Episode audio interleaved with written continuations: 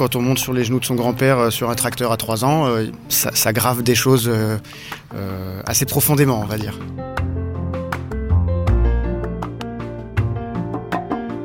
On a la chance d'avoir un bel outil de production, transformons-le pour qu'il soit sur les rails de demain.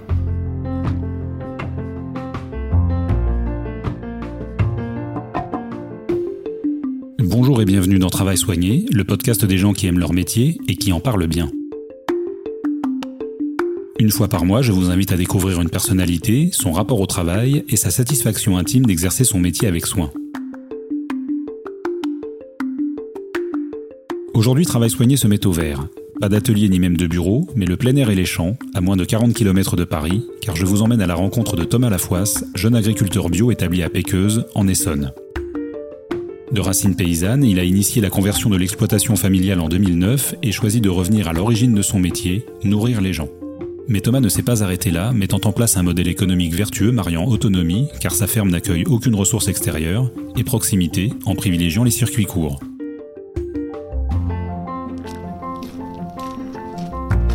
Bonjour Thomas, vous allez bien? Bonjour Hervé, ça va et vous? Bienvenue, Merci de m'accueillir. avec grand plaisir. Alors respirez à plein poumon, chaussez vos bottes et venez voir à quoi ressemble l'agriculture d'aujourd'hui. Donc là, on est dans, dans la, cour euh, des maisons de famille. Et, c'est là que tout a commencé dans les années 50, quand mon grand-père est, revenu de la guerre. Il a pu acheter du matériel avec le plan Marshall d'ailleurs. Et euh, il a été entrepreneur de travaux agricoles. Il n'était pas agriculteur. Il avait un tracteur, une batteuse, et il faisait de la prestation de service pour d'autres agriculteurs. C'est mon père, dans les débuts 80, fin 70, qui est devenu agriculteur. euh, mais lui aussi, il a fait quasiment toute sa carrière en tant qu'entrepreneur de travaux agricoles. L'entreprise est toujours là, ça fait partie de notre métier, mais elle évolue avec nous. C'est-à-dire que les deux tiers de notre clientèle maintenant sont en bio. On a, j'ai la chance de récupérer un outil de production euh, qui tourne bien, et j'avais envie de que ce soit un peu l'extension aussi de ma personnalité et de mettre ma petite goutte dans l'océan des choses à faire et, continuer euh, dans le système euh, ancien, ça je m'épanouissais pas du tout. Euh, juste avant d'être agriculteur, j'ai fait une école de commerce et j'ai travaillé dans le trading, dans le commerce de céréales. C'était ce que je voulais faire les dix premières années de ma vie avant de venir m'installer sur la ferme. Et je suis tombé de très haut parce que on marche sur la tête. On vend des centaines de milliers de tonnes qu'on ne voit jamais. On dérègle complètement le marché. C'est là où il y a eu l'embryon du projet de il va falloir faire rapidement autrement parce que c'est pas durable. Et du coup, les mois ont passé et rapidement, on a passé la ferme en bio. Euh, on a commencé à diversifier avec l'atelier de maraîchage et euh, quelques années après avec l'atelier de pâtes. Et plus les années passent, plus on diversifie, plus on est autonome, plus on part en circuit court. Alors bien sûr qu'on a beaucoup de chance d'avoir la région parisienne et l'Île-de-France euh, autour de nous avec un grand bassin de consommation. Mais même sans ça, je suis persuadé que ce modèle-là tient la route euh, parce qu'on on inscrit la ferme dans un territoire, un mix entre euh, peut-être encore quelques grandes structures, mais surtout un tissu de plein de petites et moyennes structures qui sont indélocalisables et qui vivent et qui font vivre tout. C'est vraiment un cercle vertueux avec euh, des gens qui y travaillent, qui y consomment, euh, qui y vivent. euh, voilà.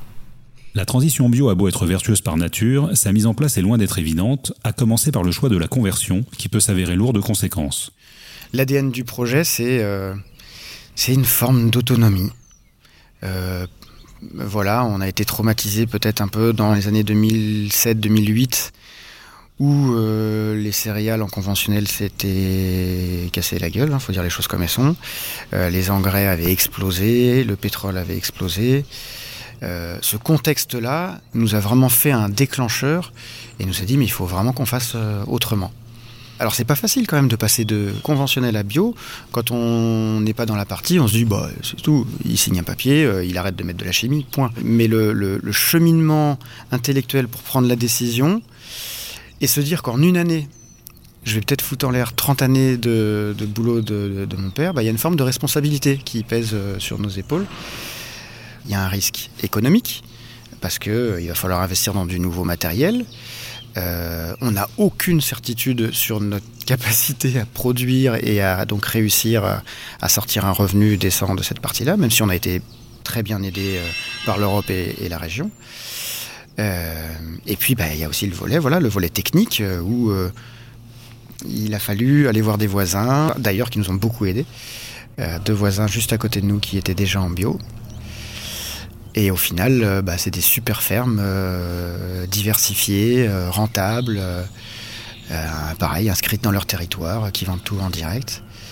Donc voilà, le fait d'avoir un modèle où je voyais que c'était quand même possible, après on, se l'est approprié nous ici et, et on s'est dit voilà, on a la chance d'avoir un bel outil de production, transformons-le pour qu'il soit sur les rails de demain.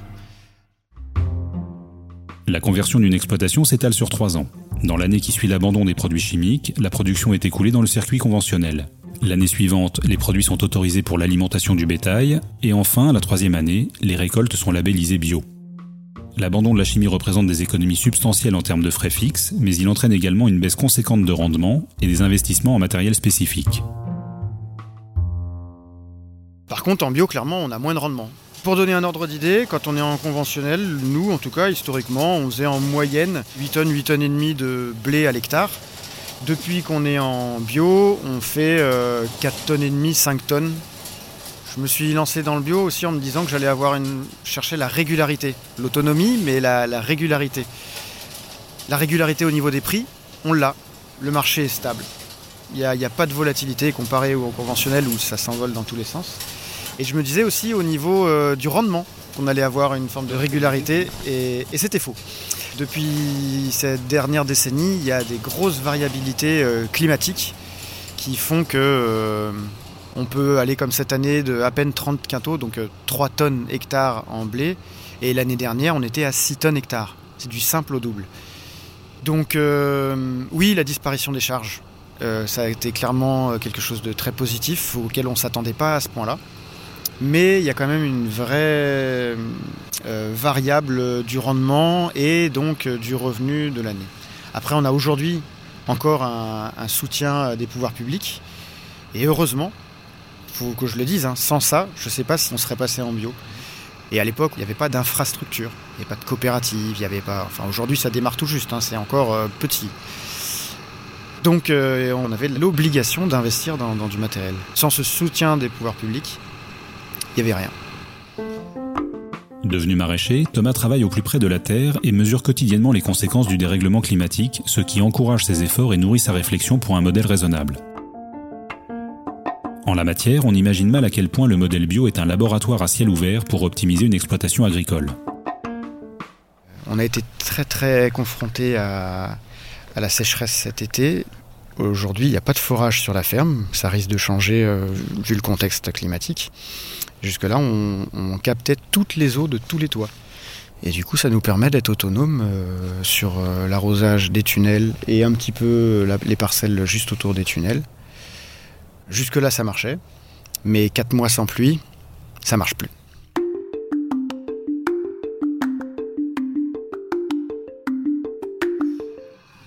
C'est peut-être un ressenti, hein, mais j'avais l'impression que 2000-2010, il y avait moins de, variables climatiques comme on a là. Alors aujourd'hui, je suis maraîcher, donc euh, j'ai les mains beaucoup plus dans la terre et je suis peut-être encore plus connecté qu'avant où j'étais sur mon tracteur, mais, quand même. Euh, tous les paysans, même céréaliers, sont connectés à, leur terre et se rendent bien compte du climat. Et là, ces quelques dernières années, on a des années historiques. C'est-à-dire que chaque année, je suis plus crédible auprès de mes clients. Je leur dis, on n'a jamais vu ça. 2016, on n'a jamais vu ça. 2018, on n'a jamais vu ça. Mon grand-oncle qui a 94 ans, qui était encore paysan il y a deux ans de ça, il me dit qu'il n'a jamais vu ça. Donc euh, il n'y a pas à tortiller, il y a quand même une modification. Alors est-ce que c'est un épiphénomène et c'est quelques années? J'y crois pas. Je pense qu'il faut qu'on s'habitue à un vrai changement et donc avoir des pratiques le plus durables possible. Euh, pour euh, pallier à ce changement climatique, faut dire le mot. Hein.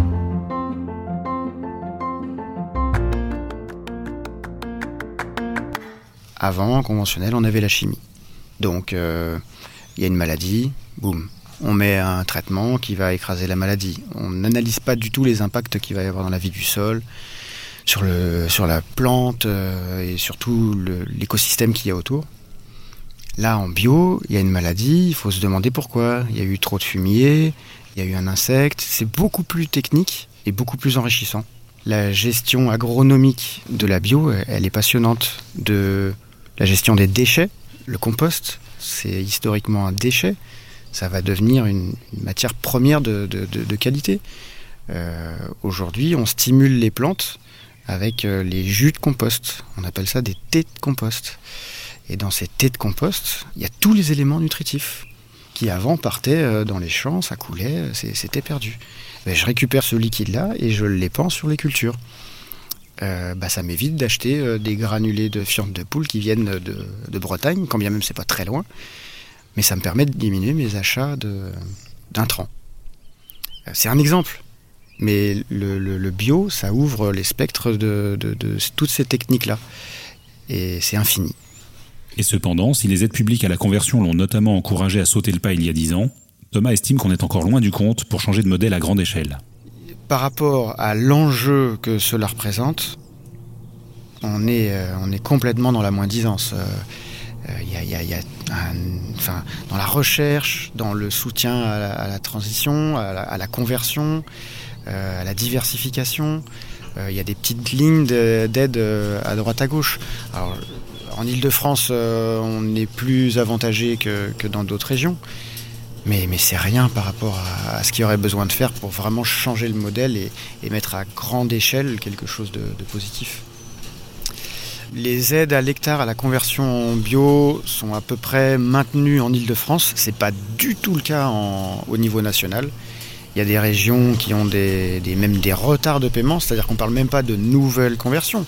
On parle de gens qui se sont convertis, qui n'ont jamais eu d'aide à la conversion dans lequel ils se sont engagés. L'État s'est engagé. Euh.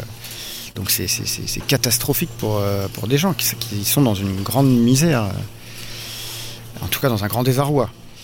Et, et par contre, sur tout ce qui est l'aide à l'investissement, là ça devient beaucoup plus compliqué et c'est clairement pas à la mesure de l'enjeu de, la transition.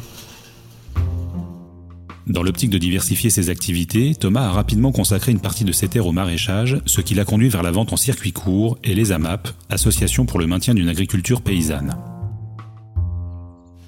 Du coup, là, on arrive sur la partie maraîchage. Euh, alors, le maraîchage à proprement dit, c'est 7 hectares de surface en légumes, il y a 50 euh, légumes, euh, je dis 50, hein, mais à grosso modo 50 légumes différents. Après, à l'intérieur de ça, il y a des variétés. Des espèces locales à proprement dit, il y en a très peu. les, les quelques-unes que j'ai repérées, j'essaye de les faire. Il y a une proportion de variétés anciennes et variétés population et une proportion d'hybrides qui permettent de stabiliser, d'avoir une forme d'homogénéité dans, dans la récolte.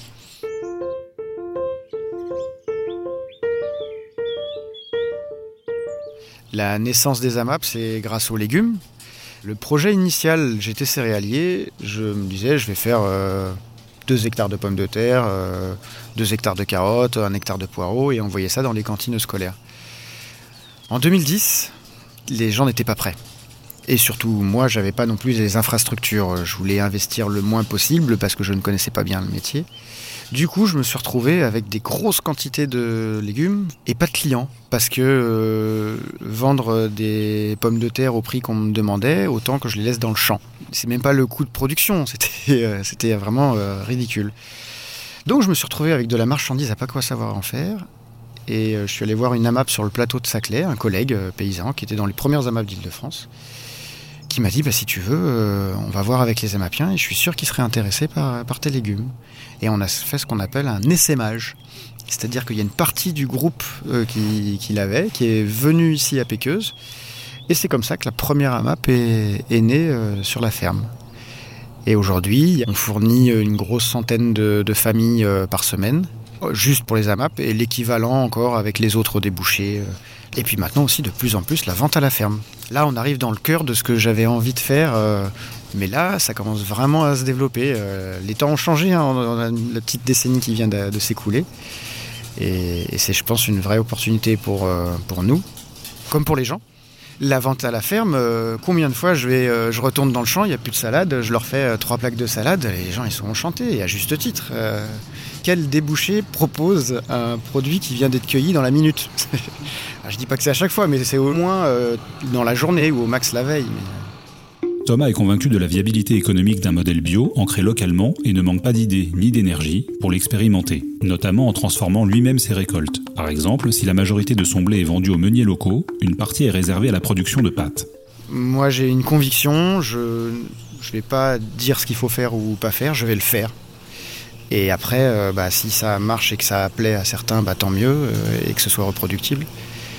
Je diabolise pas le mot industrialiser. C'est très bien. Il faut faire des économies d'échelle, mais il faut mesurer et maîtriser ce que j'appelle les coûts cachés.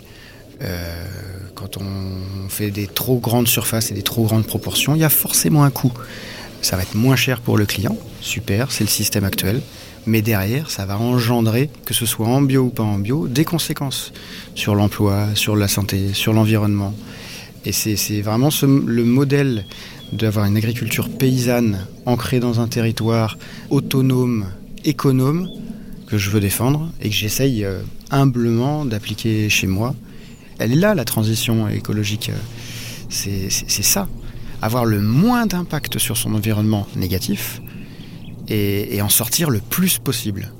Et là aujourd'hui c'est l'agriculture, mais demain on fait ça sur l'ensemble de l'économie.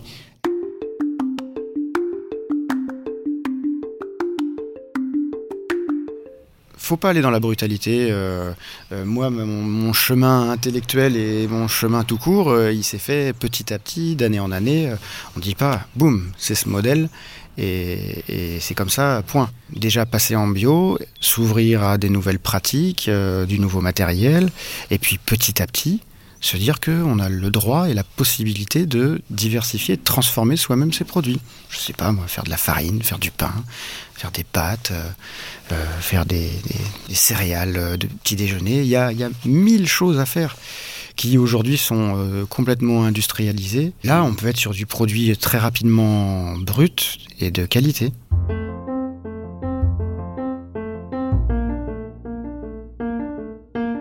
On transforme notre blé en pâte, les spécialités du petit Lafoisse. Donc euh, j'ai fait pousser moi-même le blé, j'ai récolté moi-même le blé, j'ai trié moi-même le blé, je l'ai nettoyé, je l'ai emmené chez mon copain qui est à 4 km, qui est meunier, paysan, meunier, boulanger. Il me moue le blé sur un moulin à meule de pierre, donc pas de détérioration euh, des propriétés organoleptiques de la pâte. Et, et on extrude euh, des pâtes, donc des fusillis, des macaronis, des canestris, des tagliatelles. Et enfin, dernière étape, le séchage. Là encore, on est sur un séchage à froid à 35, 36 ou 37 degrés. Du coup, il n'y a aucune détérioration du, du produit. Donc on est gustativement et au niveau euh, santé, propriété organoleptique, de, je pense, très haute qualité. Euh, ça reste quand même très artisanal, donc coûteux. C'est le vrai frein à la diversification, c'est qu'on n'a pas d'économie d'échelle. Euh, on fait des petites quantités. Un industriel des pâtes va sortir plusieurs dizaines de tonnes par jour. Euh, nous, on fait 4 tonnes annuelles. Vous l'aurez compris, un agriculteur aujourd'hui est un vrai chef d'entreprise qui doit se montrer aussi polyvalent qu'imaginatif. Mais les quelques inconvénients que cela représente n'entament en rien l'enthousiasme de Thomas. Bah, c'est dans son ensemble qu'on commence à prendre du plaisir. Ah, il y a peut-être quelques parties bureau qui sont vraiment pas sympas, mais produire euh, des pâtes euh, une fois de temps en temps, euh, aller euh, moissonner, euh, récolter des carottes euh, et planter je sais pas quels légumes, ça reste quand même super plaisant. Être au contact des gens, quel épanouissement de, vendre son produit à des gens, leur donner dans les mains, leur dire un petit mot sur ce qui se passe. C'est quand, même, quand même chouette. Non, non, on a un beau métier.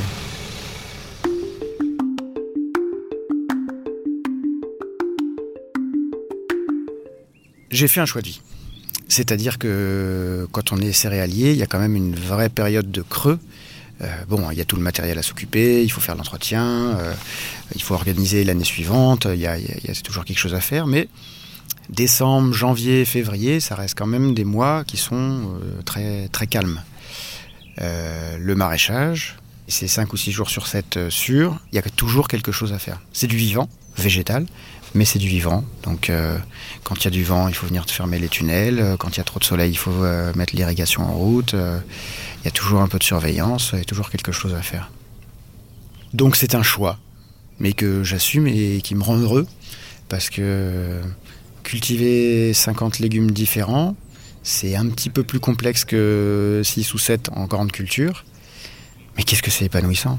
Je sais que ma vie entière de paysan ne me suffira pas pour comprendre et, maîtriser, euh, comme je l'aspire, tous les légumes. C'est d'une technique euh, infinie. Et donc c'est enthousiasmant. Voilà, ça me plaît.